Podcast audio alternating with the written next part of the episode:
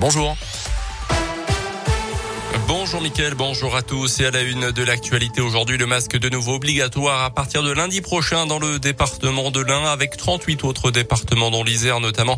Euh, L'Ain est donc repassé ces derniers jours au-dessus du seuil d'alerte épidémique avec 63 cas pour 100 000 habitants sur les 5 derniers jours. La Saône-et-Loire est à 39 pour l'instant. Les enfants dinois vont donc reporter le masque à l'école. Les enseignants, eux, continueront à le porter. Un accident hier après-midi à Montracol dans la Dombe. Deux voitures se sont violemment percutées pour une raison encore inconnue.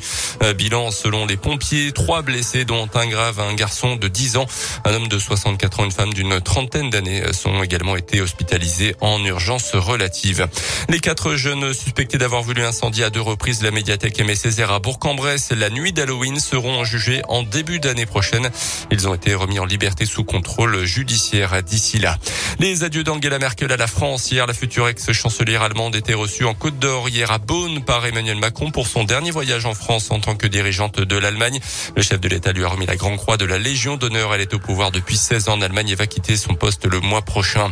En foot, match nul, deux buts partout hier soir du Paris Saint-Germain sur le terrain de Leipzig. Le PSG toujours deuxième de son groupe de Ligue des Champions après quatre matchs derrière les Anglais de Manchester City.